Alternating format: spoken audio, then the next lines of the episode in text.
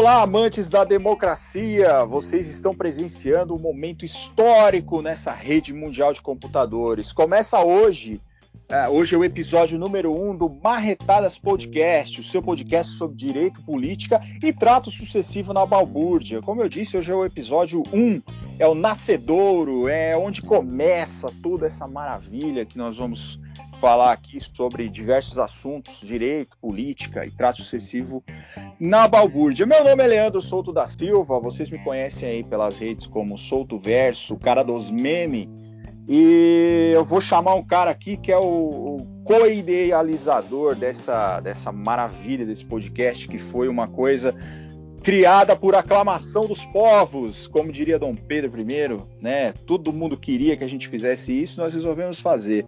Eu vou passar a bola agora para o meu amigo, meu co-idealizador aqui, para ele se apresentar e dizer do que, que nós vamos falar agora. Daniel, tá contigo, meu amigo. Boa noite, boa noite, Leandro, que nós estamos gravando à noite, né? Eu sou o Daniel Felipe de Oliveira Hilário. Não, não me chamo apenas Daniel Hilário. E também sou o co-idealizador desse Marretadas Podcast. Sou advogado, o que não é uma coisa lá tão boa. Pode ser que sim, pode ser que não. E, e sou o arroba DF Hilário com H nas redes sociais. E hoje nós vamos, neste primeiro e maravilhoso episódio, falar sobre o que? democracia, tipos de democracia, democracia no Brasil, formas de participação numa democracia. Então vem com a gente que vai ser bem divertido. É isso aí, galera. A democracia é, uma, é um assunto aí que se tornou muito é, é, discutido nos últimos anos, principalmente porque Uh, nós somos a, a, nossa democracia ela é jovem. A gente não pode dizer que ela é uma coisa assim sedimentada. Nós tivemos uma abertura política aí nos anos 80 nós tivemos uma constituição é, chamada Constituição Cidadã que trouxe mais é, elementos que o Daniel vai falar nós vamos falar hoje. É, novos elementos de participação popular na democracia mas nós estamos sofrendo alguns a, a, a, democracia, os amantes da democracia estão sofrendo duros golpes, a própria democracia está sofrendo duros golpes nos últimos, nos últimos anos aí.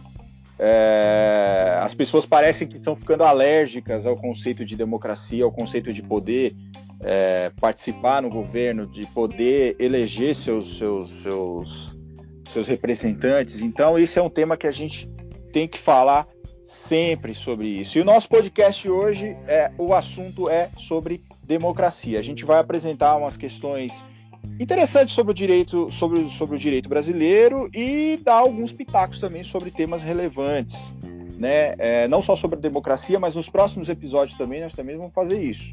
Essa é a ideia desse nosso podcast: poder falar de direito, poder falar de política e poder trazer para vocês algumas questões interessantes aí, inclusive sobre a jurisprudência.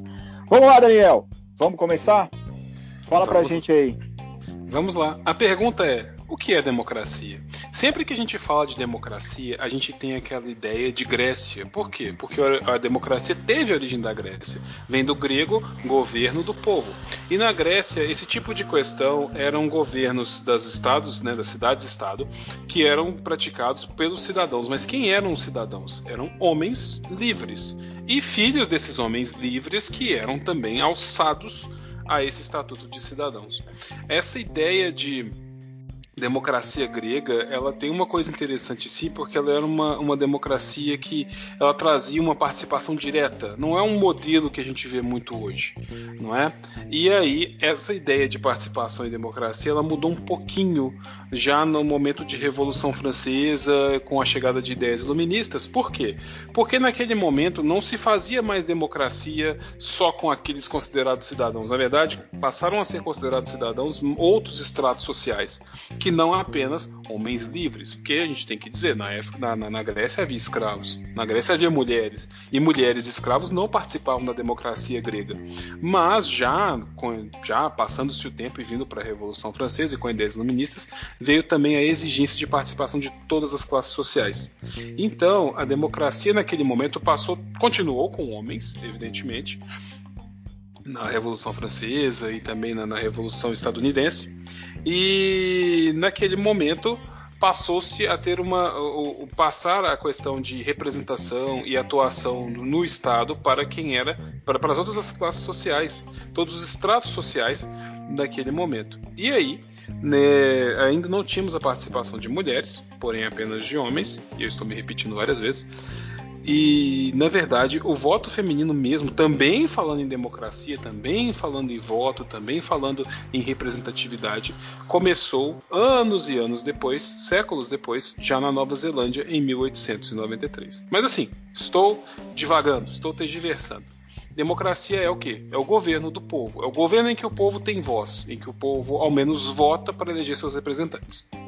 É, e essa ideia de democracia também, essa coisa que vem da Grécia, do governo do povo, aquela coisa que todo mundo já ouviu falar, inclusive nas aulas de introdução, estudo de direito, ciência política, uh, nas aulas de história mesmo, né, na faculdade, a gente tem aquela noção de, ah, mas a Grécia era um negócio maravilhoso porque era o governo do povo.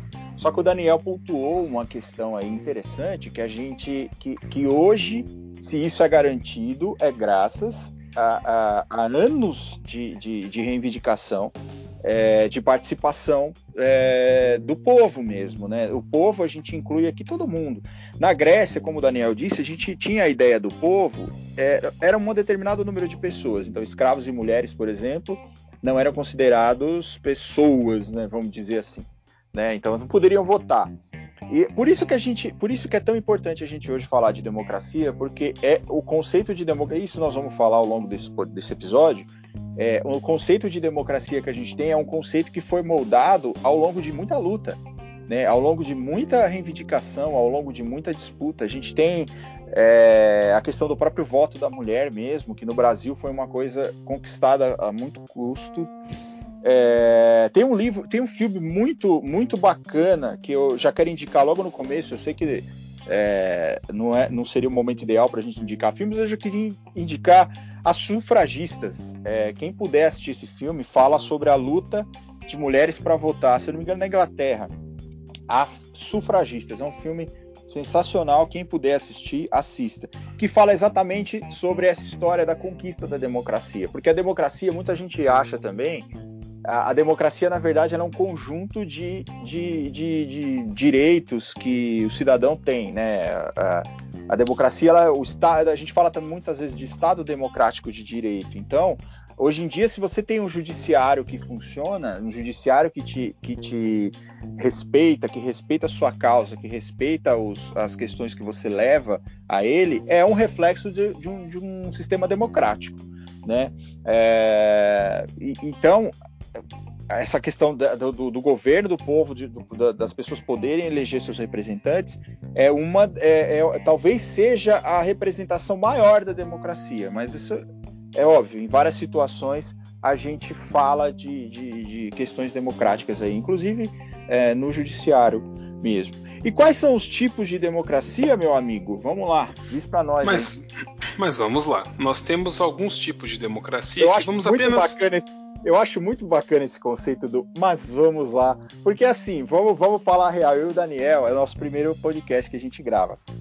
A gente tá cagando, velho, de, de, de, desespero, assim, sério. Então vocês perdoem essas coisas que a gente fala aqui, porque tá sendo muito, muito complicado pra gente. A gente tá tentando manter aqui né, aquela coisa reta do, de, jornal nacional, mas vai dar uns derrapadas e essa é a nossa ideia também.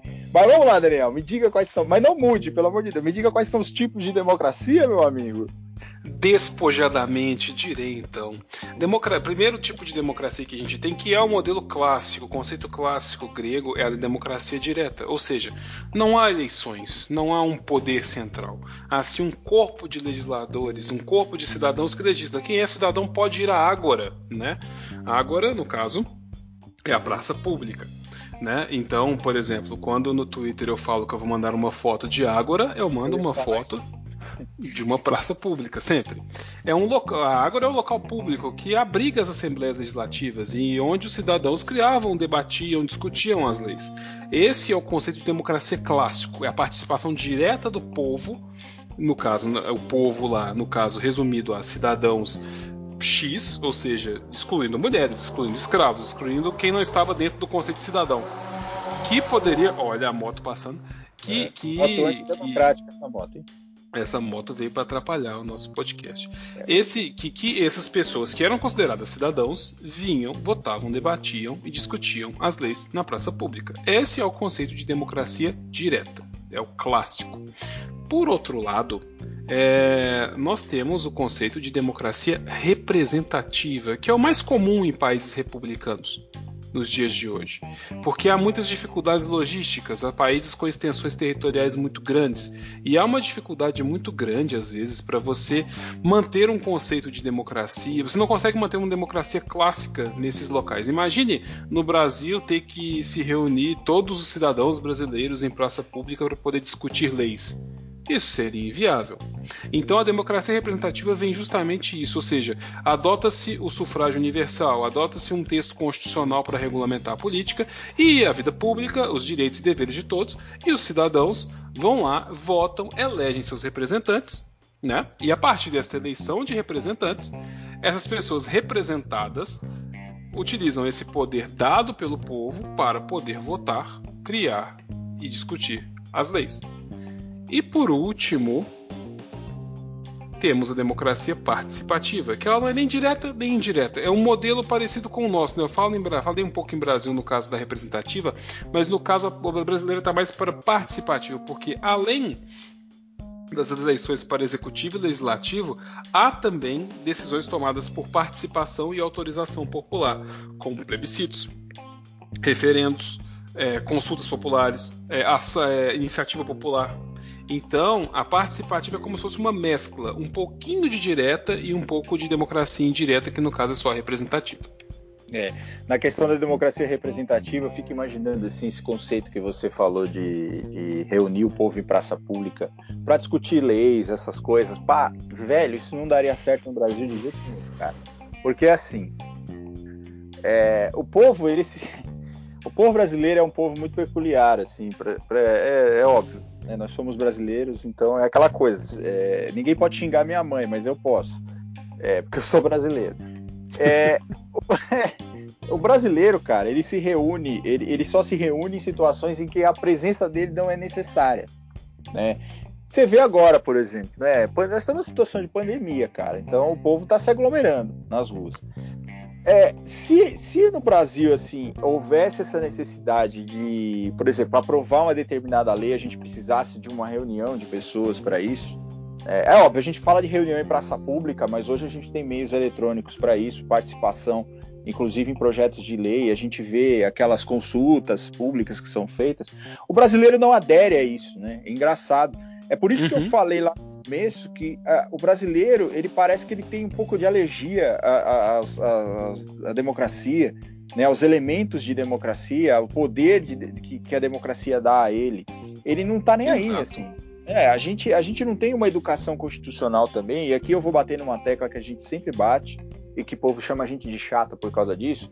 Ah, direito constitucional tem que ser ensinado na escola. É, infelizmente, cara, é verdade, porque se a gente lá no, no, no, quando a gente está formando a nossa a nossa opinião, que a gente está começando a ter contato com o mundo, está começando a ter contato com a vida, a gente não entender que a gente tem na nossa mão, e a gente não está falando assim de deveres, deveres é óbvio, a gente tem que aprender quais são nossos deveres desde sempre, mas a gente tem que aprender qual é o poder que a democracia dá para a gente porque é muito fácil a gente hoje, é, depois de velho, chegar e falar assim: o cara que tá lá, ele, tá te, ele é um representante seu, você tem o direito de cobrar e tudo mais.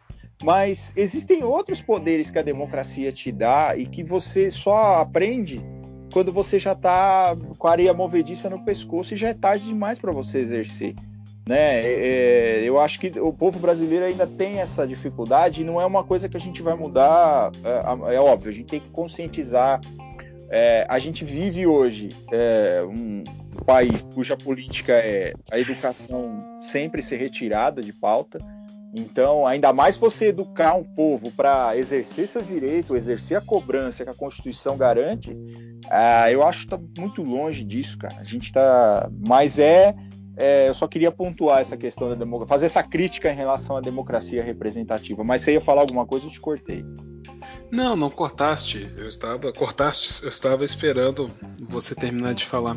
Mas no caso, você tem razão porque é muito fácil a gente que já está formado, estudou, fez faculdade, trabalha é. com o que a gente se formou um tempo e inclusive nós nos formamos em direito, então a gente tem esse conhecimento. É muito fácil a gente falar tipo, ó, vá atrás do seu representante, busque as propostas do que ele está dizendo, veja o que ele está falando, vê se é a mesma coisa. Isso é muito fácil. Se você tivesse um mínimo de educação no sentido das pessoas poderem compreender melhor os seus direitos e os seus deveres, com certeza seria muito mais fácil e teríamos pleitos, né, momentos eleitorais muito mais que transcorreriam de uma forma muito mais simples, porque no Brasil, como a gente pode falar, a eleição, a festa da democracia, como se diz, né, que dizem que é a eleição, é uma festa porque a pessoa é obrigada a sair de casa e lá votar, e aí alguns votam por convicção, outros votam por raiva, outros votam é. em qualquer um. Não há uma educação no sentido da pessoa. Isso não há uma educação no sentido da pessoa pensar naquilo. Ah, eu é. vou votar nesse candidato porque eu gostei dessa proposta. Não, ela vai falar, eu vou votar nesse aqui porque eu conheço ele lá da rua e e é nós. É isso. É. Vamos retomar essa discussão, Daniel, que eu acho que ela é bem bacana. É, e tem até algumas coisas a pontuar quando você falou da festa da democracia. Esse Sim. conceito ele é, bem, ele é bem legal, cara. Vamos falar da democracia no Brasil. Aí a gente retoma, já que a gente vai falar da democracia no Brasil, a gente retoma isso dentro desse, desse tópico. O que, que você acha? Exato, podemos sim. Então vamos lá. Fale-nos, grande Daniel, sobre a democracia no Brasil. Nós temos um roteiro, gente. Vocês estão pensando que a gente é pouca bosta? Não, nós temos um roteiro aqui. É. Daniel, bonitinho, vocês estão pensando o quê? Fale-nos, nobre causídico, sobre a democracia no Brasil. Antes farei um pequeno disclaimer. É. Império Brasileiro não tem democracia, tá, gente? Vocês podem falar assim: ah, mas havia eleições para uma coisa ou outra e havia voto censitário. Sim, havia voto censitário, mas poder moderador, né? Poder central. É. Pois é. Não tem eleição. Não é democracia, né, gente? Se você submete, se você submete qualquer decisão a um desempate, ainda que não seja bem um desempate, você está atribuindo poder a, a, nas mãos de uma pessoa que tem o poder do desempate. Isso não é democracia. É, não tem, não tem, mano. Não existe democracia assim. Mas e essa, essa mesma pessoa que tinha o poder de desempate era a pessoa que escolhia gabinetes, escolhia o primeiro-ministro, escolhia presidente de província. Isso não é democracia. De forma é, membros do judiciário, essas coisas todas. Exato. A democracia, então, no Brasil se iniciou com a Constituição de 1891. Sim, com a Constituição do Brasil República. E quando a gente fala em democracia no Brasil, a gente fala mais na questão de voto, tá? As formas de participação fora da, do voto no Brasil, elas vieram mais com a Constituição de 88, que a gente vai falar logo logo. Então a Constituição de 1891 ela previu o voto masculino, direto e não secreto, ou seja, o voto era verbal. Então, para o representante do executivo e do legislativo, e somente maiores de 21 anos, homens maiores de 21 anos e alfabetizados poderiam votar. Então, já era um voto bem restrito, mas era o voto que se tinha na época. O voto feminino, na verdade, no Brasil foi conquistado, lembrando que o voto feminino começou na Nova Zelândia ainda no século XIX, em 1893, porém no Brasil o voto feminino foi conquistado na Constituição de 1934. Porém, não era qualquer mulher que podia votar, mas apenas mulheres em exercício remunerado de função pública. É. E passou, claro, a ser direto, secreto e universal. Universal com essa ressalva para as mulheres. Derrubou-se a restrição para voto de analfabetos e mendigos. Eu só quero pontuar uma coisa antes de você continuar, é, Daniel, é para falar uhum. só sobre a questão da mulher. A gente tem que lembrar que o pessoal que está ouvindo a gente, quem não é do direito, que, ou quem não estuda é, muito essa questão de democracia, ou propriamente as, as alterações que o direito civil é, trouxeram aí ao longo dos anos, a mulher ela era considerada relativamente capaz. Né? Durante muito tempo no Brasil ela foi considerada relativamente capaz. Para determinados atos que ela praticasse, ela precisaria da, não, diga, não diria outorga, mas eu diria representação do marido. Então, essa questão do voto também, como o Daniel falou, o voto era para mulheres que exerciam função, exercício remunerado em função pública, ou seja, isso já pressupunha uma certa, que aquela mulher era o que nós dizíamos de emancipada, né? A mulher já trabalhava, ela já exercia a função dela, já tinha, já não dependeria tanto assim do marido. Mas a mulher no Brasil, ela foi durante muito tempo, e isso isso, isso, vem, isso veio de um reflexo, assim, no, é, até 2002, gente, quem não é do direito, até 2002 a gente seguia um código que era de 1916, um código civil. Então ele tinha um conceito de que a mulher, ela era uma, ela era relativamente capaz para determinadas coisas que mudaram já é, há muito tempo atrás, né? Mas o código de 16 trazia isso. Nós tínhamos o, o conceito do homem como chefe de família, ainda no, aí, até 2002. Nós tínhamos o conceito de pátrio poder, que era aquela coisa que os pais, é, é, os filhos estariam sob a responsabilidade do, dos pais até os 18 anos é por que pátrio poder, né? Porque hoje a gente fala sobre poder familiar, porque nós mudamos essa questão de que o pai é o chefe de família, o homem é o chefe de família, até porque a realidade hoje é outra, né? A gente vê aí famílias em que não existe figura masculina, no... isso é muito recorrente. E corrigiu-se um, um, uma, uma, uma injustiça em relação às mulheres muito grande, né? Que as mulheres vêm aí ao longo dos anos, o que é sempre, é sempre triste a gente falar isso, que as mulheres vêm conquistando direito ao longo dos anos. Até hoje as mulheres vivem em batalha para conquistar os direitos mínimos, razoáveis, os direitos que nós, homens, temos com, uma, com maior facilidade e que não são questionados. Mas as mulheres, até 2002, ainda a gente existia uma, ainda existia uma legislação no Brasil extremamente. Não que o Brasil não seja machista, até hoje é, mas a, a legislação brasileira era amparada nesse conceito de que o homem era o chefe de família e que a mulher deveria, devia obediência ao homem e que a mulher, em determinados atos, a mulher é, precisava de, de, de, supervisão do homem, né? Isso lá atrás, isso mudou já há um tempo atrás. Mas é, eu só queria fazer, trazer essa questão da, da, da de como a mulher era tratada, né, até nesse conceito de democracia, como lá na Grécia, né? Como você disse lá na Grécia, a mulher não era cidadã, não era é, essa questão da evolução dos direitos da mulher, ela não acompanhou, no Brasil principalmente, ela não acompanhou a evolução dos direitos da mulher ao longo do, do, do, da história. Tanto que nós temos aqui, a, a, a, na Nova Zelândia foi o primeiro lugar onde a mulher pôde votar, e o Brasil, anos depois, foi onde o Brasil permitiu que a mulher votasse. Né? Era isso, eu queria fazer esse, esse parênteses aqui, meu amigo. Desculpa te, te interromper. Oh, não há problema algum. E quase 40 anos depois que chegou ao Brasil o voto para a mulher, mas só para a mulher emancipada. É, a é. mulher, é. a mulher que se mantinha dentro de casa como, como que mantida pelo homem, ela não podia votar. Ela não participava da vida pública. E se não podia votar, obviamente também não poderia ser votada, né? Porque a democracia ela é uma, ela, ela, ela tem, quando a gente fala de democracia no sentido de eleição, ela tem uma mão dupla. Então você tem a democracia ativa, né, que é você poder votar nos seus representantes, e a democracia passiva, que é você poder ser votado. Né, que, que muita, muita, existem muitas questões até hoje dessa democracia passiva, existem requisitos. Para vocês terem uma noção, até uns anos atrás se discutia em termos de democracia passiva, que é o cara ser votado, se um cara que não tinha instrução poderia ser eleito para algum cargo. Por exemplo, é, a gente falava muito, a minha eu, falo, gente, porque minha monografia foi sobre impeachment, né? Eu escolhi o, o melhor, o, assunto que eu falei, nunca mais vai acontecer no Brasil, vou fazer essa merda só para passar de ano. E eu me fudi, né? É, eu escolhi fazer sobre impeachment. Então, a, na, na, época, em 2006, a gente tinha a discussão de, de criar leis para vestibular para candidato para vocês terem uma noção. Então, o candidato, quais eram os paradigmas das pessoas que defendiam isso? Luiz Inácio Lula da Silva e Tiririca.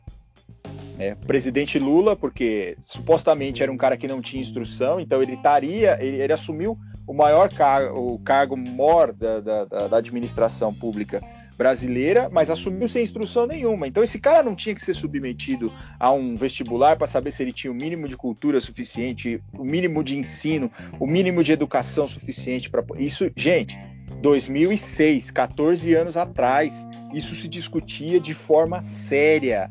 Não era, não era divagação, não era fake news, não era grupo de zap, eram artigos sérios, artigos de pessoas que defendiam isso de forma séria. Isso foi submetido à consulta pelo, no TSE. O TSE se manifestou sobre isso à época.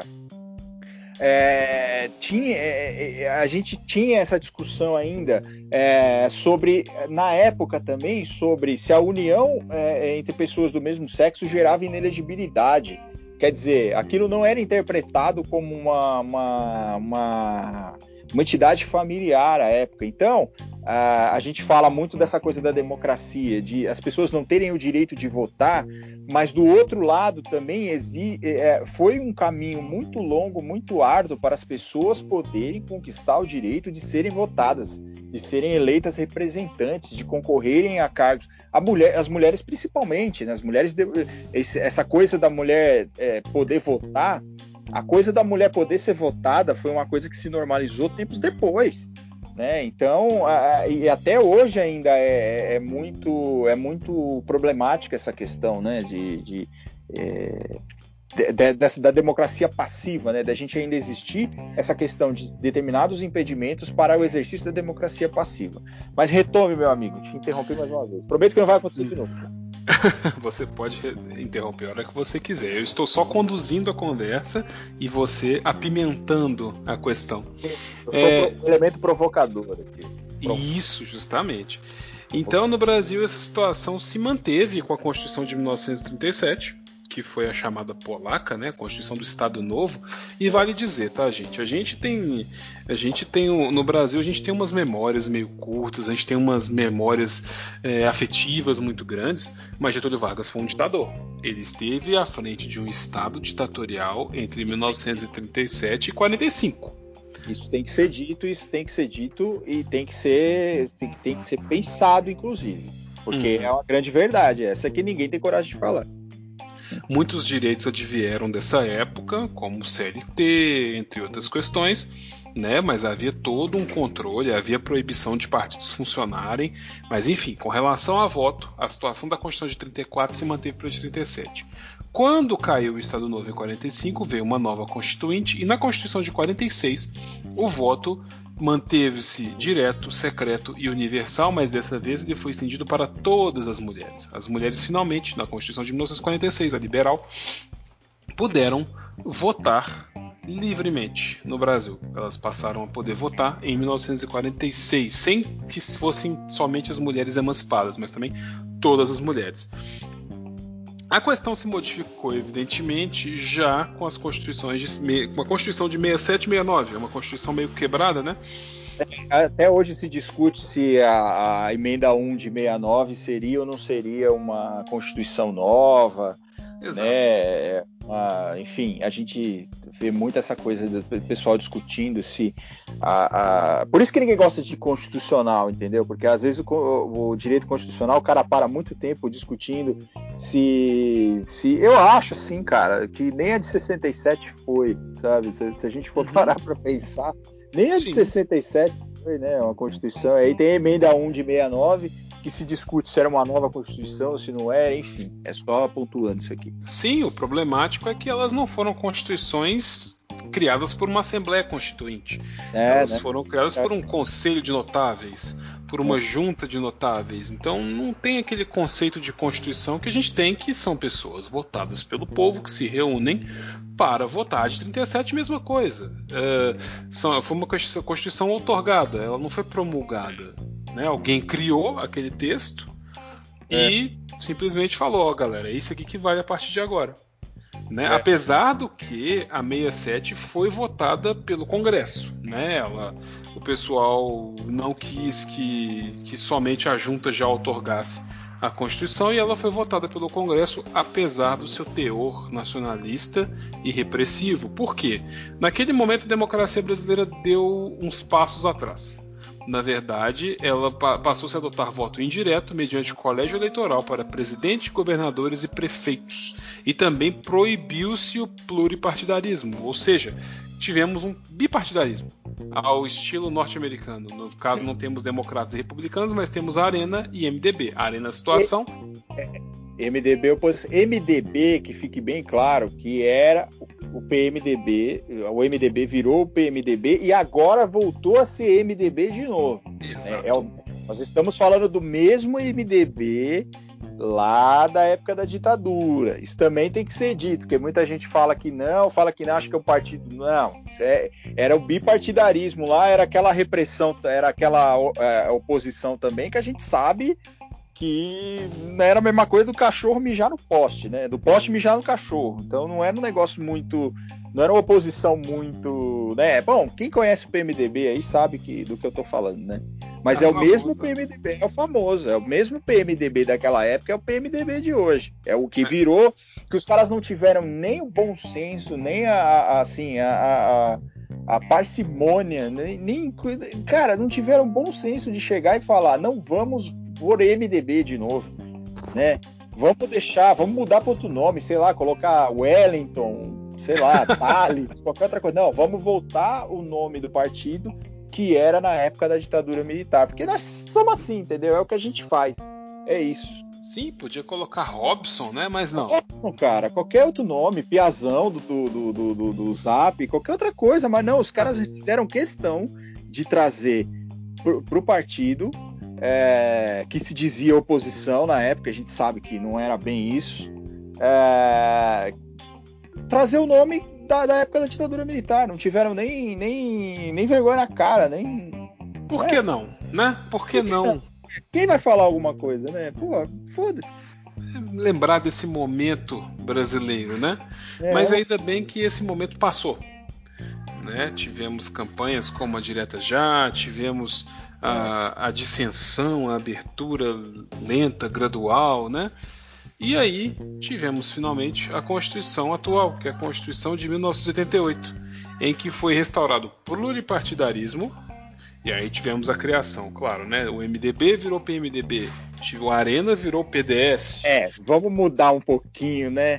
PDS, aliás, aliás é, é, eu queria também pontuar aqui, PDS, o partido de Paulo Salim Maluf. Exatamente. A época da ditadura militar era da Arena, do Arena, né? Então, uhum. assim, é, é, quando vocês pensarem em PDS, em Paulo Salim Maluf, associem essa ideia, porque o Maluf era é, o PDS virou, o Arena virou o PDS. Né? E o que o Daniel tá falando, aí os caras tentaram, ah, não, agora que a gente teve abertura democrática, agora que nós tivemos pluripartidarismo, nós temos que dar uma mudada. E vamos colocar um P no meio do PMDB aqui, para não fazer, né, menção àquilo que era. O Arena, vamos mudar para PDS, né? Para não Isso. ficar tão. Mas os, os, os candidatos, os, as pessoas, os, os políticos, eram praticamente os mesmos. A gente só substituiu os generais que estavam no comando mas o partido da Arena, na verdade, ele só mudou de nome e os caras foram nadando de braçada aí ao longo disso. É, né? Enfim. E o povo, como tem uma memória curtíssima, é, na a época não, não se não se eu falo, eu digo isso, gente. Por que eu digo isso? Porque eu sou de São Paulo. Então nós convivemos com o Maluf aqui bem uns 30 anos, assim, é, chutando baixo. Ele foi governador, ele foi prefeito, ele foi prefeito de novo, ele foi governador de novo. Aí ele colocou um, um, um sucessor dele também, que foi o cara que foi preso, Celso Pita. Celso Pita. É, Celso Pita. Então, assim, nós aqui em São Paulo convivemos com o Paulo Salim Maluf muitos anos, muitos anos, muitos anos. O povo, o, o, o cidadão paulista, né? Porque eu não vou dizer o paulistano especificamente, mas o paulista, porque ele foi governador também, não é uma pessoa que pode se dizer que tem uma memória muito boa, né? Porque se você. Nós tivemos o movimento das diretas já aqui em São Paulo muito grande, nós tivemos partidos políticos nascendo, é, e eu, eu digo um nome assim forte de um cara que batalhou muito, que é Eduardo Suplicy, uhum. foi um cara que sempre esteve na frente ali, Luiz Erundina, sempre foi uma pessoa que esteve à frente dessa, dessa abertura política. É, é, nós tivemos assim candidatos muito muito é, o próprio Lula, né, aqui em São Paulo, mas o paulista optou por Paulo Maluf e a sua sua sequência aí, né, vamos dizer assim. E é, eu queria pontuar isso também, dessa ligação do, do Maluf ao Arena e ao PDS, né? Isso aí. E vale lembrar que nas eleições que elegeram Tancredo Neves em 85, né, 85 que houve o movimento das diretas, mas aí a eleição foi indireta, que Tancredo Neves foi eleito, o candidato do PDS era justamente Paulo Salim Maluf. Paulo Salim Maluf, exatamente. Perdeu aquelas eleições, ele poderia ter sido presidente do Brasil. Poderia. Poderia. É, é, o Maluf é um cara assim que a gente tem que a gente tem que tirar o chapéu para ele, que ele não desiste. Uhum. Pelo menos, né? Ele aquela coisa, aquela frase, o Maluf ele tem duas frases assim, quem não conhece Paulo Maluf, os mais novos aí. O Maluf ele tem duas frases assim que que marcam um pouco do que foi a carreira política dele. É o rouba mais faz, né, que ele que ele usava nas campanhas políticas dele. E uma vez questionaram o Maluf sobre é, estupro seguido de morte, né? As pessoas que, as mulheres, né? A época a gente não tinha ainda a época o conceito de de é, o homem ser estuprado, feminicídio, ah, tá. o homem poder ser vítima de estupro. Então perguntaram para ele, ah, eu sei se não me lembro se ele era governador ou prefeito à época. Perguntaram para ele, ah, mas o que, que o senhor acha desse caso, desse caso? Tive, teve um caso muito representativo à época e ele disse, ah, você tá com vontade sexual, estupra, mas não mata. Para que matar, sabe? Para que? Então, é, é, isso marcou a carreira do Maluf. E é óbvio que o Maluf aqui em São Paulo também é, é ele é conhecido como o senhor dos rodoanéis, né? Ele é o cara, ele é o cara que fez obra em tudo qualquer, todo quanto é lugar aí. Se você falar para as pessoas mais antigas, é, meu pai era malufista, assim, convicto. Né? Minha mãe era funcionária da prefeitura e o Maluf era prefeito. Meus pais quase se separaram por causa do Maluf. Então, fica aqui minha mágoa, maluco. Você quase separou meus pais, seu desgraçado. E eu tenho um caso interessante que é o seguinte: em 2016 eu estive em São Paulo, fui para fazer uma audiência, peguei um táxi para ir para o aeroporto, né? Eu tava voltando para Belo Horizonte já. Peguei um táxi para ir para o aeroporto, tô lá conversando com o taxista e ele falou: "Não, porque e era era era 2016, era quando o Haddad era prefeito.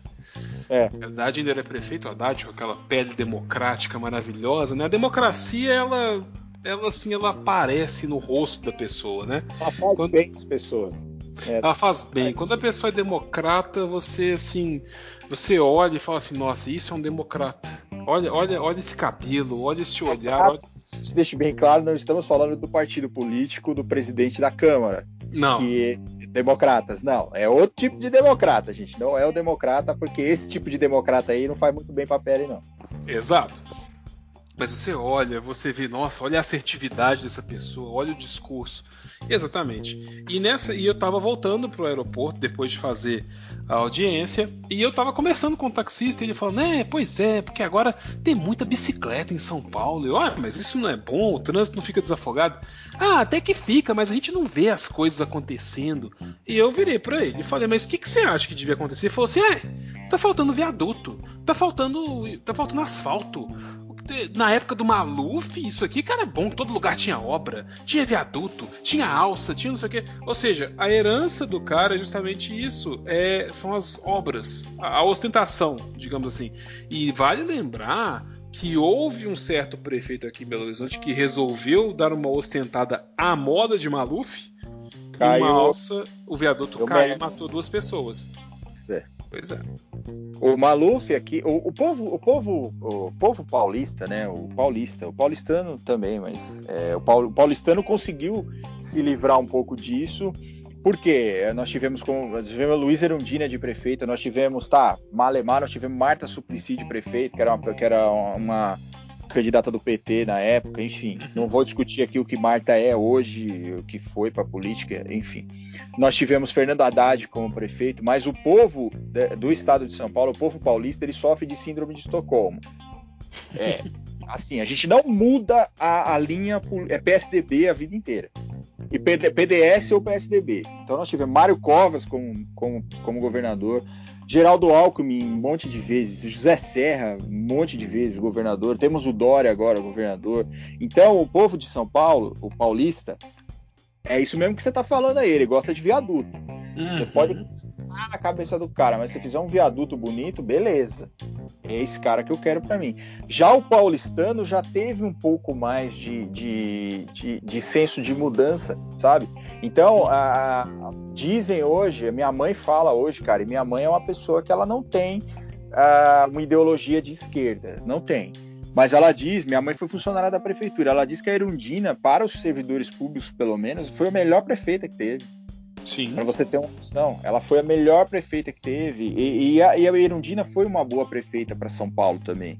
Né? Então, no, no, em termos gerais, não estou falando só em termos de servidores públicos. Né? Uh, e agora nós vamos ter eleição esse ano, de novo, né? Para prefeito. E eu tenho medo até de dizer o nome dos, dos candidatos, porque assim, São Paulo vai dar mais uma pasada. Nós vamos é, nós vamos, vamos voltar àquela síndrome de Estocolmo. O Estado eu nem falo nada, porque o Estado de São Paulo, principalmente servidor público, né? O Estado de São Paulo, boa parte dos votos que elegem os, os candidatos aí do Estado são de servidores públicos. Então nós temos a PM de São Paulo é enorme, os funcionários Sim. do Tribunal de Justiça de São Paulo são assim muitos. E se você chegar para um servidor hoje e falar assim, meu, quem você vai votar? Ele vai votar na síndrome de Estocolmo. Eu fui funcionário do, do, do estado de São Paulo, gente, eu sei do que eu tô falando. Então, Sim, você tem um passado tenebroso, né? É, tem, eu tenho um passado assim do qual eu não me orgulho muito. Mas. E, e, e de votação, inclusive. Sim. Eu votava esses caras, eu votava, eu era o cara que votava no Serra, eu era louco, assim. Votei no Serra para presidente. Olha, olha, gente, ó, pra vocês terem noção. Isso aqui já me desmoraliza pro resto da minha vida. Votei no Alckmin para presidente, sabe? Eu só não votei no Aécio para presidente porque minha cabeça já tava mudando e eu falei assim: não, não, também, não é não, menos, né? Mas eu. É, é, é, cara, não, também tudo tem limite, né, cara? Falar assim, porra, tudo tem limite, né? Aí foi aí que a minha cabeça começou a mudar um pouco, mas eu tenho esse passado, assim, que, do qual eu não me orgulho, em que eu era um cara de extrema direita. Não digo liberalzinho, essas coisas de tipo Paulo Cogos, não, mas eu era extrema direita mesmo. Você não era um Faria Limer? Não era, de jeito nenhum. Eu não era, não. Eu era o, o pobre de direita, sabe? Entendi. Aquele cara assim, que fala assim: não, o Estado não pode roubar o meu patrimônio e eu pagando ônibus com nota de dois reais, sabe? Exato. É, é foda, cara. Imposto é roubo, no fim das contas, né? Imposto é roubo. Exatamente. Estávamos falando da Constituição de 88, meu amigo. Isso, porque foi justamente na Constituição de 88 é que retornamos a vários direitos que vimos perdidos, perdido em 67 69. Então foi restaurado o pluripartidarismo, o voto direto, secreto e universal, para membros do executivo, porque para o legislativo ainda havia, né, naqueles tempos tenebrosos de ditadura, porque houve ditadura no Brasil. Então, a gente voltou a ter também voto direto, secreto universal para membros do executivo, mas não só voto, porque assim. É, na Constituição de 88, o Constituinte de 88 ele fez a Constituição. Eu vi essa expressão ontem, eu achei maravilhosa. Ele votou na Constituição olhando para o retrovisor. Ele não queria repetir os erros do passado. Ele não queria é. passar por aquilo de novo.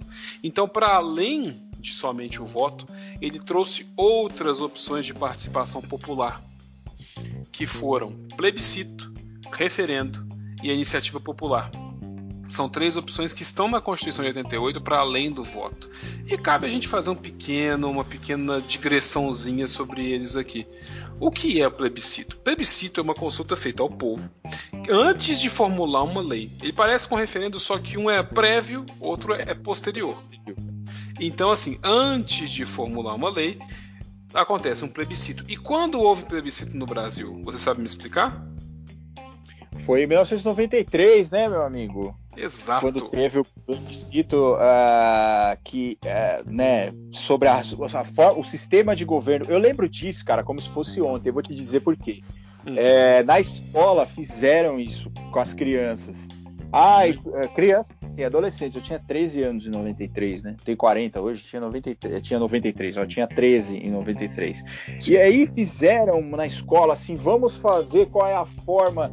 Cara, se você aceitar, se você acertar qual é a forma de governo que eu votei, sem brincadeira, eu, eu, eu acho que eu, sei lá, eu pago teus boletos, eu acho. Você votou na forma mais atrativa para os jovens, porque eu também achava essa forma de governo interessante na época. Provavelmente culpa dos filmes que a gente via, né? Eu imagino que você votou nela. Nela. Nela. Eu queria nela. ter vassalo, eu queria ser Isso. eu queria ter um soberano. Eu votei na monarquia sem nem saber Isso. o que significava. Né? Eu votei na, na, Porque o jovem, ele é aquele cara que ele quer ter um rei. Ele quer ser o príncipe. Né? Ele é um cara assim, ah, um dia eu vou ser coroado também, e eu quero ter alguém mandando em mim, eu quero ter alguém que possa chegar e falar: eu vou, no dia que você casar, a primeira noite da sua mulher comigo, sabe? É a prima noctem, né? Aquela coisa do, do, do o rei tem o direito de, da primeira noite de núpcias. Eu queria aquelas coisas. Eu falo, deve ser, deve ser podre de chique você casar, o rei chegar, pegar sua mulher e levar para casa, falar assim: amanhã eu te devolvo Sabe? Isso. Deve ser uma orgia maravilhosa. E o jovem adora isso. E eu votei na monarquia na época. Eu, enfim, eu tenho passado do que eu não me orgulho, né, cara? Eu tô te falando aqui. Não, se eu pudesse mudar meu passado, mudaria pra caralho. E aquelas pessoas falam assim: ai, se eu pudesse, eu faria tudo igual. Eu não, cara. Eu faria diferente pra caralho. Eu faria Sim. tudo diferente, cara. Eu faria, nossa, já começaria aí, voltando para presi presidencialismo, ainda fazendo campanha ainda na escola, ainda saindo num soco com quem falasse que queria ser da monarquia, eu já mudaria aí, cara. E é bem interessante essa, essa sedução da monarquia, porque assim. As é. pessoas que pensam em, em, monarquia, elas não entendem que elas vão ser submetidas a um, um esquema de dominação em que há uma família real que vai ser alimentada pelo que você paga, mas que você não vai poder votar nela. Você não vai poder escolher essa pessoa que estará lá sendo alimentando-se com o seu dinheiro. Você simplesmente tem uma galera ali, uma, uma, uma, turma ali, que vai talvez ditar os rumos de alguma coisa, vai ter um parlamento junto e ela vai ser decorativa e tudo, mas vai ter uma galera ali sugando do Estado o tempo todo. Assim, fala-se muito em Marajás, fala-se muito em, em, em pessoas que estão sugando no Estado, os funcionários públicos que ganham muito. Mas uma monarquia é isso, e para piorar, às vezes eles nem são servidores ou funcionários você não pode nem cobrar nada deles, é. a não ser uma posição decorativa. É, de, dependendo do lugar, você vai cobrar, os caras cortam a cabeça ainda fora. Você... Exato.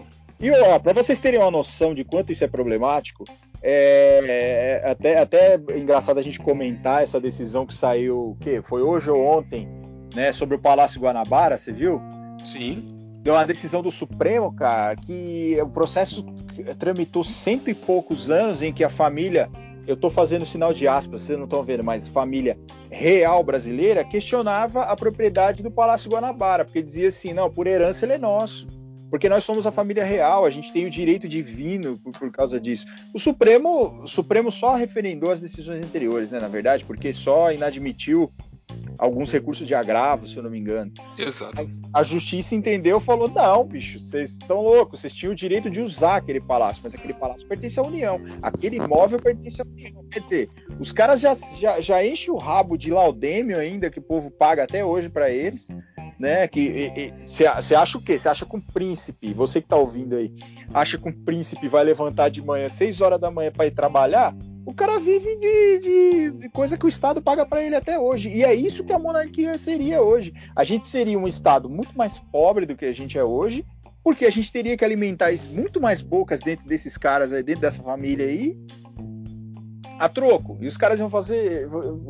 É, é assim, o jovem também, eu era jovem, né? Eu, eu tinha essa ideia de, de reino, eu queria ser templário, cara. Eu era templário. Eu era Deus Vult total. A é, minha eu... foto do Orkut, eu lembro, eu falo isso com absoluta vergonha, assim, mas é um negócio bacana da gente trazer. A minha primeira foto de perfil do Orkut era foto de um templário, eu era Deus Vult total. Saxon, cara, eu adorava Saxon. Eu falava, caralho, mano, os caras fizeram uma música chamada Crusader. Eu quero ser um cruzado também, eu quero sair matando infiéis por aí. É, cara, sabe, num país como o Brasil, cara, tropical, você vê, você acha, cara. Então, país... é, a minha, então é. é. a minha hora de fazer confissões aqui, peraí. Ah.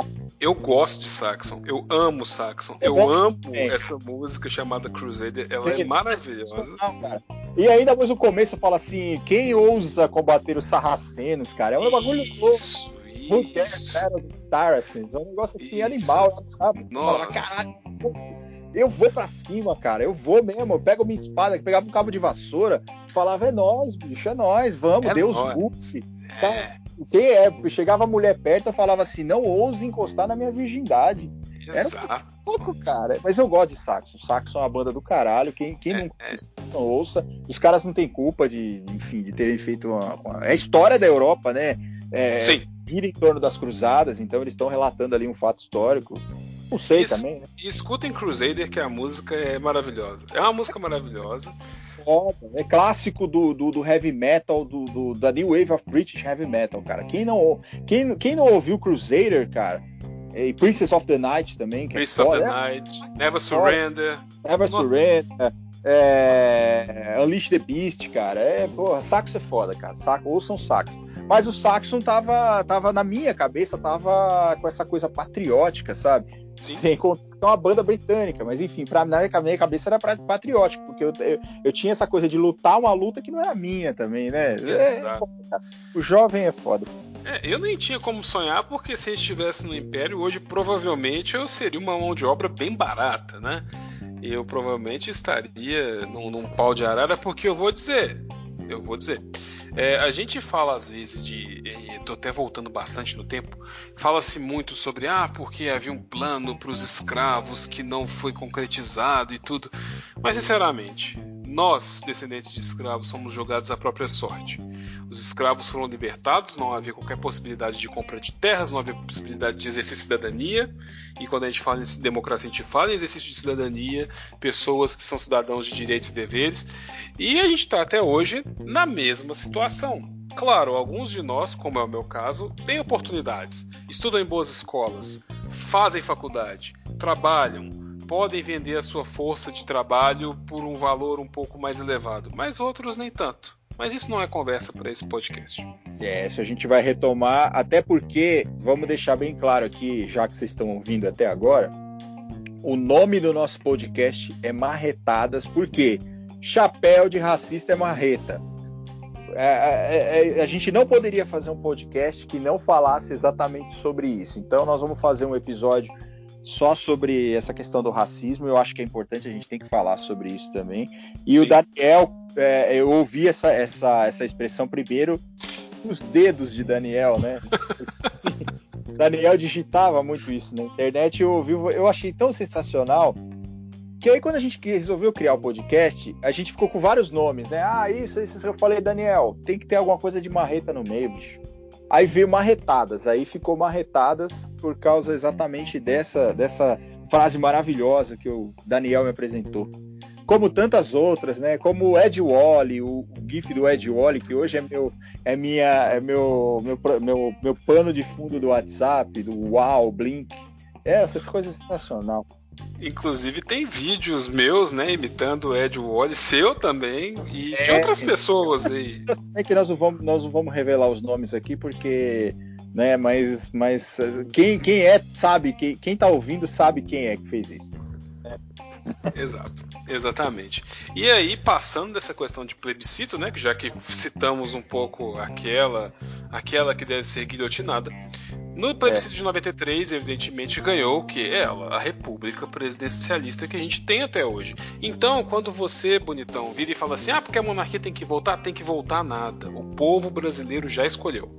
É república presidencialista. Então não vem com esse papo pro meu lado, não. Ah, é porque a monarquia, ah, porque o Brasil, ah, porque era o segundo maior império do mundo. Não era. E nem é. vai ser. Esquece. E só, e só pontuando aqui que, essa, que esse, esse plebiscito ele foi, ele constou expressamente da Constituição de 88 que após cinco anos da promulgação da Constituição, o povo brasileiro iria decidir qual seria a forma de governo, o sistema Exato. de governo, a forma e o sistema de governo que seria, que tocaria dali para frente. Então é aquilo que você está falando, é a mesma coisa. O cara fez a Constituição olhando para trás, Isso. olhando o retrovisor, vendo o que aconteceu. Então eles falaram, olha, vamos dar cinco anos aí para os caras verem como funciona. E aí, em 1993, cinco anos depois da promulgação da Constituição de 88, o povo vai escolher qual é o sistema, qual é a forma de governo. Naquela época, nós tínhamos a, a monarquia, nós tínhamos a monarquia parlamentarista também, se eu não me engano, né? Parlamento uhum. e o presidencialismo, né? Exato. Essas, essas quatro formas de, felizmente, ganhou o presidencialismo, né? Que é, que é querendo ou não, é a forma que a gente tem, porque também vivem dizendo, trazendo ideias de parlamentarismo, né? De toda é. vez é isso. Ah, vamos adotar parlamentarismo e tal, para fazer recall de primeiro. Como diria, como diria Gilmar Mendes, presidencialismo indireto. Isso, eu acho que é uma tara desse povo. Tipo, ah, deu errado uma reforma, vamos fazer recall. Aí traz um primeiro-ministro de novo. Vamos fazer outro recall. Aí traz outro primeiro-ministro. É, é mais ou menos como funcionava o parlamentarismo de Dom Pedro II, né? Dava errado, vamos mudar o gabinete. Aí trocava o gabinete e tal. Exatamente. Essa, essa era a ideia.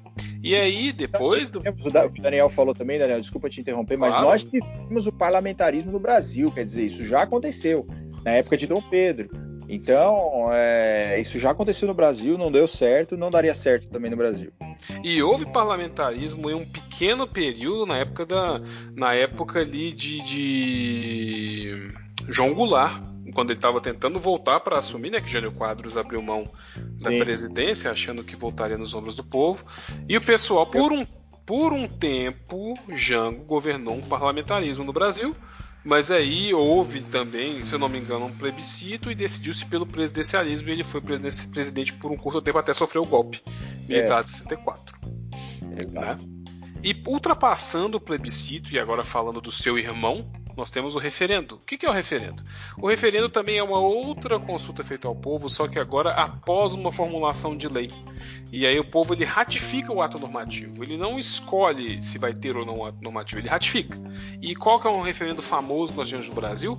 O referendo sobre o Estatuto do Desarmamento, sobre o artigo 15, no 15 não, 35 do Estatuto é. do Desarmamento, em que se votou a favor ou contra a comercialização, comercialização de armas de fogo do Brasil. E é interessante que nesse referendo eu votei. Eu não votei no, no plebiscito do, de 93 porque eu tinha 7 anos de idade. Eu não tinha como votar.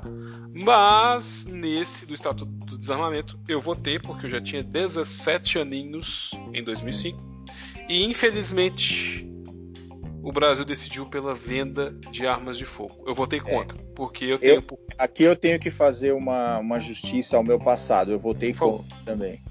Sim, eu tenho, eu sempre tive por princípio que, apesar de eu ter tido arminha de espoleta, tá, gente? Criança podia ter arminha de espoleta ou revólver de pressão no passado. É. É, eu sempre tive por princípio que não faz sentido você vender a população que não para as forças de segurança pública você vender um instrumento em que o único objetivo é matar ou mutilar e lesionar pessoas. Aí você pode me dizer assim: "Ah, mas você vende faca por aí, mas com faca eu corto uma, eu tiro casca de uma laranja, eu corto uma maçã, eu corto um pedaço de carne. Eu não pego um revólver para partir um bife." Né? A função da faca não é matar, né? Primordial da faca. A faca tem sua utilidade. A arma não. A arma ela foi feita, ela foi pensada, ela foi desenvolvida, ela foi desenhada para acabar com uma vida, para inutilizar uma outra pessoa, para, como você disse, para mutilar, para deixar a pessoa in, in, in, inválida para o resto da vida. Então ela não tem outro outro outro objetivo que não seja é, esse, esses, né? Objetivos Exato. ruins, mas é, sádicos por, por, por, por natureza, né? Exato. Ela tem uma função repressiva, mas ela, é uma, ela tem uma função repressiva nas mãos de quem é treinado para usá-la. Aí você pensa, num país tão ignorante como o nosso, ignorante no sentido de não ter uma educação de qualidade para que as pessoas possam se independer e pensar. Você vai entregar arma na mão de uma população para quê? Para que as pessoas briguem no trânsito e uma dê tiro no pneu do carro da outra, se não tira uma na cara da outra? É. Né? Pois é. E aquilo que a gente estava falando na nossa live lá, a bala perdida sempre acha, ela sempre tem um destino, né? Ela então, tem endereço. Ela tem endereço, cara. É, é, a gente falou na, na, na, última live que a gente fez dessa questão da arma, é uma coisa muito complicada, né? Porque não dá para você vender arma no Brasil e não há, não dá para você fazer lobby para vender arma no Brasil, porque a arma ela é uma coisa que ela, ela, ela é feita mesmo para destruição. É um negócio que não funcionaria no nosso. Eu acho que não funciona em lugar nenhum. Acho que nem, as, nem as forças de segurança. Você tem. Você quer um exemplo mesmo? Assim, você pega a, a Inglaterra, por exemplo. A Inglaterra é um país que tem, guardadas as devidas proporções, até pelo tamanho e pela cultura do povo, ele é um país em que a polícia raramente usa arma Então, primeiro, a polícia, a polícia quando ela tá armada, ela é óbvio que os caras fazem cagada. Quando é, estão armados já fazem cagada. Você pega o caso do Jean Carles, Jean Charles mesmo, Exato. que aconteceu. A polícia que não deveria estar armada estava e deu no que deu. Mas a polícia no, na Inglaterra ela, ela, ela, ela, é desarmada. Pelo menos era, né? Não sei se eu estou tão desatualizado assim, mas a polícia, quando. E a polícia armada na Inglaterra, quando ela vai atuar, ela tem a obrigação legal de dizer polícia armada. Né? A obrigação dos caras é dizer: olha, eu estou entrando aqui, eu estou com arma né? Porque a, a, cultura lá seria uma cultura de polícia não armada e, e, e, a cultura de uma polícia não armada já dá merda como deu no caso do Jean Charles. Você imagina em outra situação, num país como o Brasil, em que matar é, a, é, é, é o objetivo primordial de muitos policiais aí, né? Vamos generalizar, né? Mas enfim, é quase que generalizando mesmo. A polícia hoje é, é como nós dissemos em uma outra live, certa vez, uma vez uma pessoa, a pessoa fez um, um, um, comentário e eu até não sabia de que seriado que era. Era de Battlestar Galactica. Eu não assisto. Uhum. A pessoa diz assim, que a gente estava falando sobre a desmilitarização da polícia, né? Que é uma coisa também que Sim. acho que a gente poderia falar em um outro episódio também. Podemos. Mas só para falar essa questão das armas, é, por que, que seria primordial desmilitarizar a polícia? Porque a polícia, o policial hoje, o policial quando ele é, o militar, ele não defende a população, ele defende o Estado. O militar ele é formado para defender, para proteger o Estado. O policial ele tem que proteger o cidadão, ele não tem que proteger o Estado. Então, se você tem uma polícia formada com a cabeça militar, como o exército, por exemplo, o exército ele é feito para defender a nação, para defender o país, enfim, é, sei lá, para defender o próprio Estado brasileiro. A polícia não. A polícia, a função primordial da polícia é defender o cidadão, proteger o cidadão, servir e proteger. Né? Ele, ele, por isso que é tão importante a gente conversar sobre essa questão da desmilitarização da polícia, como a gente vem falando. A desmilitarização da polícia também a gente deveria falar nessa, nessa questão do, do armamento, né? A, a, a, gente fala, as armas elas são permitidas hoje para as forças de segurança mas não está dando muito certo também, né? A gente deveria pensar numa coisa. É, é eu não sei se isso é difícil ou se isso é uma utopia muito grande para o nosso Estado brasileiro, para a nossa cultura brasileira, mas essa questão das armas elas têm que ser repensadas até numa, numa visão macro, né? Numa coisa maior, assim, numa coisa restringir ainda mais. É, eu sei, é a minha opinião. Eu acho que a arma não dá, não dá muito certo nem com as forças de segurança. Né? A gente tem visto aí o que tem acontecido. É, a, a, bala perdida uh, de todo policial também encontra. É, é, claramente ela encontra o destino dela e, e é isso. Eu, eu creio que seja, seja uma questão multidisciplinar, porque também não adianta você achar que sem armas você vai conseguir desbaratar certas organizações que estão aí. Eu não preciso dizer que organizações são essas. Mas, evidentemente, que você precisa estagnar essas organizações de uma outra forma. Você precisa fazer com que elas diminuam o suficiente para que uma intervenção policial, de exército, de força de segurança, qualquer que seja, seja efetiva e seja eficaz. É preciso investir em inteligência, é preciso investir em formação, é preciso investir em capacitação, equipamento, mas mais do que isso, é preciso fazer gargalos. Vamos tomar como exemplo o tráfico. Por que, que é um tráfico de drogas tão forte no Brasil? E eu nem vou falar só do tráfico no morro, tá, gente? Vamos falar de quem está por trás desse tráfico e faz a droga chegar até lá. Por quê? Porque no Brasil é aquele negócio. O tráfico lucra porque o consumo de drogas, certas drogas, porque há drogas que são lícitas, né? A gente não pode ser ser bobo de falar, você tá tomando sua cervejinha aí, tá fumando seu cigarrinho, são drogas também, são entorpecentes também, mas são entorpecentes lícitos. Então, você poderia sim trazer essa questão de legalidade para outros entorpecentes. E aí o Estado poderia tomar conta disso, como acontece no Uruguai, como acontece em alguns estados dos Estados Unidos, que é, os Estados Unidos é sempre uma, um exemplo, né, para quem está aí, para quem é. gosta de bater continência para a bandeira norte-americana e falar que ama o presidente de lá. É sempre um exemplo, poderia importar estes exemplos. Né? É, e, aí, é. e aí você estagnaria esse tráfico, porque se o Estado mantém o monopólio de outra coisa, ele pode pegar o que ele taxa em cima daquele produto e trazer outras ações. Ontem a gente viu um exemplo muito interessante disso. A gente, eu como homem negro, eu tenho uma certa resistência em relação à polícia porque mesmo que não tenha acontecido comigo, eu vejo que os meus semelhantes eles são achacados, eles, eles tomam eles tomam dura, eles tomam, eles são revistados e muitas vezes de forma injustificada. E ontem a gente teve exemplo daquele capitão da polícia, capitão Duarte, que estava dançando charme enquanto arrecadava com a sua colega de trabalho, é, trazia arrecadação para crianças pobres. A polícia precisa se integrar com a comunidade. Ela tem que deixar de ser uma organização militarizada e se integrar com a comunidade por meio da dança, da música, do esporte, do, da, da humaniza, de sua própria humanização. E com base nisso, você vai desbaratando certas coisas, porque qual é a escolha mais fácil? Você vai escolher virar um aviãozinho do tráfico para comprar um tênis ou você vai escolher ficar do lado do Estado que sobe o morro e dá tiro e mata todo mundo? Qual é, é a sua escolha? Pois é, é, é, isso é importante e a gente tem que fazer justiça também. Eu não, le, não, le, não sei o nome do capitão, mas é um vídeo assim que deveria servir de exemplo dentro, dentro da própria corporação, né? Essa coisa, essa, é, essa, essa integração da, do, da polícia com a sociedade. Isso é importantíssimo. Eu acho que a gente precisa também de mais ações dessas, da, da...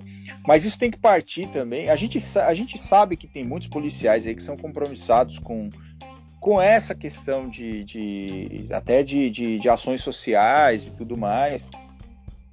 Mas o que a gente vê hoje em dia é que esses exemplos são muito poucos, né? E eles têm que ser enaltecidos, têm que ser, têm que ser demonstrados, têm que ser é, esses vídeos têm que ser passados para frente e, e, seria bom que outros, outros, outros membros da corporação também fizessem isso, né? Sim. Seria, muito, seria o ideal a gente pensar, né? Sim, é a galera do Black Music, é a turma diamante. Ah, a do charme. Qual é a diferença entre o charme e o funk? Você lembra disso? Sim, um anda bonito e o outro e elegante. Outro Muito bem, isso é anos 90, anos, final dos anos 80, anos 90. Isso. Né? Nós temos aquele vídeo maravilhoso do, do, do Balanço Geral, o cara dançando robocinho, né? Sim, aquilo ali. São Luís do Maranhão, é uma maravilha. É, é o encontro de gerações, é uma coisa maravilhosa. Exatamente.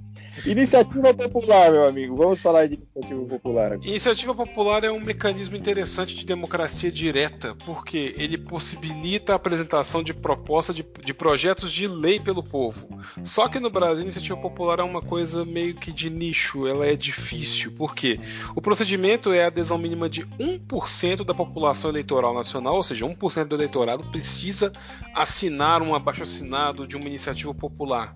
E esse 1% tem que estar distribuído por pelo menos 5 unidades federativas, e nessas unidades federativas é preciso haver a pelo menos 0,3% dos eleitores de cada uma dessas unidades. Então, assim, é uma conta um pouco difícil, porque você tem que pegar o número de eleitores naquela unidade, você tem que ter 1% de eleitores do eleitorado nacional distribuído entre cinco unidades. E nessas cinco unidades, pelo menos 0,3% do eleitorado nessa unidade tem que fazer parte daquele 1% do nacional.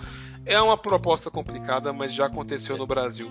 Um exemplo dele é a lei de ficha limpa e aquelas alterações na lei de crimes hediondos que, foi, que vieram né, inflados pelo caso da Daniela Pérez, né, que ela foi assassinada pelo Guilherme de Pado e pela Paula Tomás. É, é isso, é muito complicado hoje em dia. É por isso que a gente sempre fala, repisa, bate nessa tecla de que a educação sobre democracia ela é necessária, porque olha, é, é, é, se a gente tivesse noção, se as pessoas tivessem noção desses meca mecanismos para iniciativa popular, a gente teria muito mais propostas é, de lei hoje é, de iniciativa da própria população Uh, às vezes a pessoa lê isso aqui, olha isso aqui, vê qual é o, qual é o requisito e desanima. Né? Então, é, é, isso, isso precisa ser dito, isso precisa ser, ser explicado para os jovens também, essa, essa possibilidade. E a gente vê que existem muitos, muitas, muitos, muitas propostas legislativas aí, mas que não, não passam, muitas propostas boas, mas que não chegam a, a atingir esses limites mínimos que, a, que, que, são definidos pela legislação. Né? Então a gente empaca às vezes nisso porque não, ou não tem divulgação, ou a pessoa não tem noção do poder que ela tem para propor uma lei, para chamar seus semelhantes, para encampar essa, essa, essa situação, para divulgar isso. Isso é muito importante também, as, a, a, a, própria comunidade é, fazer essa divulgação dentro da, da, do seu próprio seio ali, né, do próprio seio daquela comunidade. É, fazer essa proposta legal de, de, uma, de, uma, de uma situação que vai modificar a vida das pessoas ali, mas que isso não é feito. Essa, o, o povo ele é meio ele é meio resistente a isso, né? Se você chega para a pessoa e fala assim, olha, nós temos uma proposta, a gente precisa da adesão de x pessoas, a gente tem, ah, vai cagar, cara, vai fazer outra coisa, vai procurar, ter mais o que fazer, não vou, não quero participar, não quero me envolver com política. É basicamente isso, eu acho que o povo deveria ter essa noção, né? É, é, é óbvio, a gente não pode esperar que isso nasça espontaneamente de uma pessoa. A gente precisa de, de educação sobre isso, a gente precisa que as pessoas tenham noção da, do, dos instrumentos que estão à disposição para elas poderem mudar essa, a situação, enfim é, é isso. São, é, é mais uma, uma, um sonho de uma noite de verão meu que isso aconteça. Mas enfim. Temos outras formas de participação popular, meu amigo? Diga, dê uma pincelada para nós mas são formas que estão fora da Constituição. Uma forma muito interessante que foi surgida na década de 70 foi o orçamento participativo, ou seja, é um mecanismozinho de, de governamental de democracia participativa que é muito comum em prefeituras municipais, em que você separa um pouquinho do orçamento e manda para as regionais. Ele é muito comum aqui em Belo Horizonte. Eu nunca participei, para falar a verdade, mas a regional é muito perto da minha casa e eu tenho vergonha de não ter ido lá. Eu votei no Conselho Tutelar ano passado, mas não fui atrás do orçamento participativo. E aí separa-se parte do orçamento do município para obras, alguma questão, alguma coisa diferente, para que as pessoas possam votar em suas regionais ou em sua prefeitura, se não houver regionais. Regionais são, podem ser subprefeituras, como tem em São Paulo, né? E aí as pessoas podem votar por alguma coisa. Uma reforma de uma praça, uma abertura de um centro de saúde, uma coisa assim. É um mecanismo interessante e é um mecanismo que diz o seguinte: é um mecanismo que tira de uma elite que representa o povo a gestão de certas questões no município e deixa nas mãos dos cidadãos votarem para buscarem certas melhorias em sua região. É um exemplo bem interessante, inclusive. É, sim. E tivemos também um exemplo que é um exemplo que me causa mais raiva, porque ele é o exemplo que foi derrubado pela ignorância do povo brasileiro. Em 2014, foi instituído por um decreto presidencial da presidente, presidenta Dilma, não é presidente, presidenta Dilma. Foi o decreto de número 8243, que era o chamado decreto dos conselhos populares. O que eram os conselhos populares? Os conselhos populares eram conselhos consultivos que o objetivo era eles serem criados para aperfeiçoar instrumentalmente e apoiar o poder executivo para a implementação de uma política nacional de participação social, criando então o Sistema Nacional de Participação Social. Agora vocês imaginem conselhos populares que seriam consultados em relação a políticas regionais e que eles poderiam a partir dali trazer propostas para o executivo que o executivo apresentaria para o legislativo. Olha que coisa maravilhosa. Olha que coisa que aprofundaria a democracia brasileira, que faria com que as pessoas talvez saíssem de casa, ou pelo menos soubessem que teriam a possibilidade de sair de casa e fazer políticas por si só.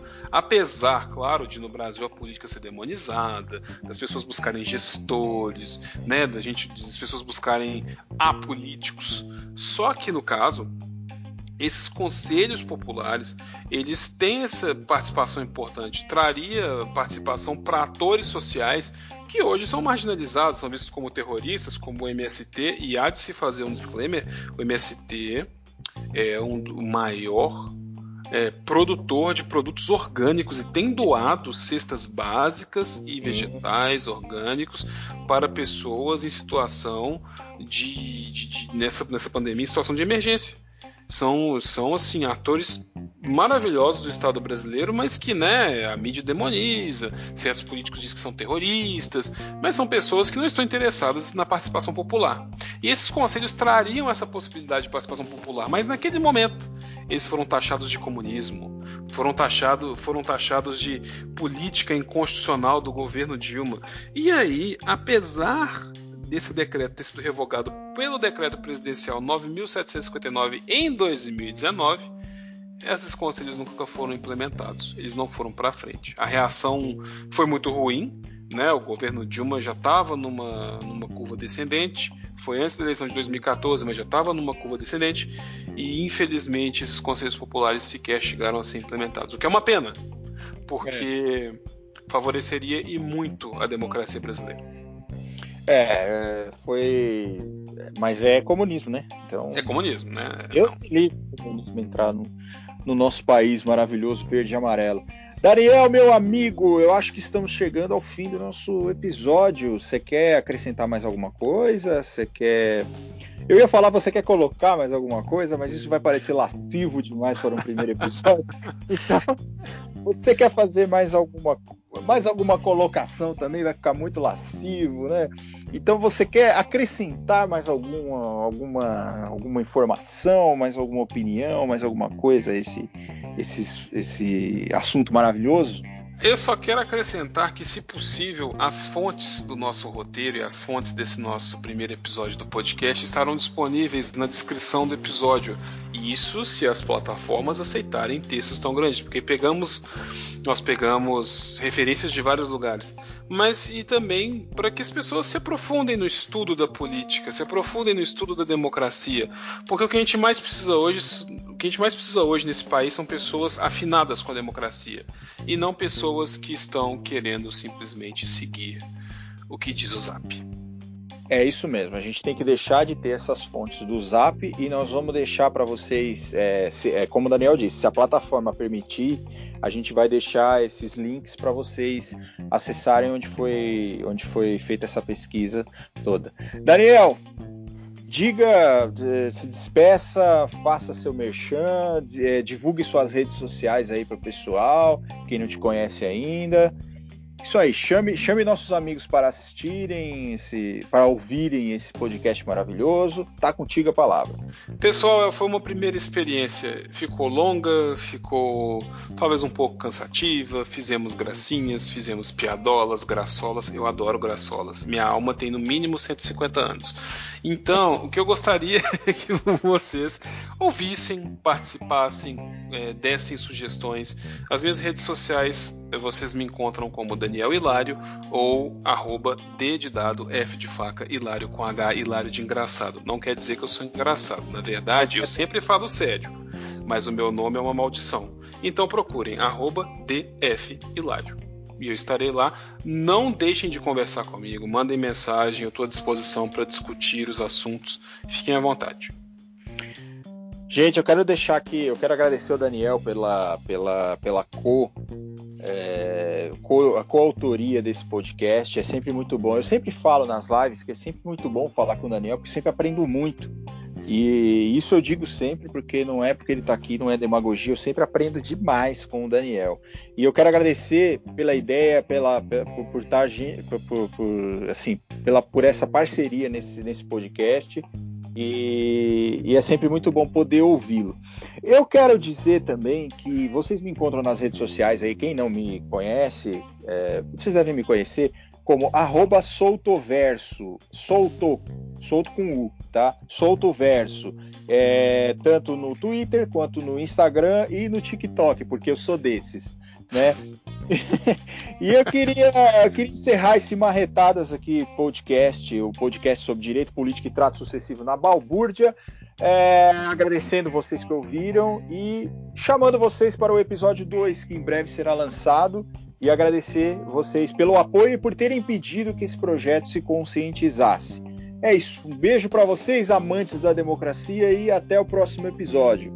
Falou! Tchau, tchau, pessoal.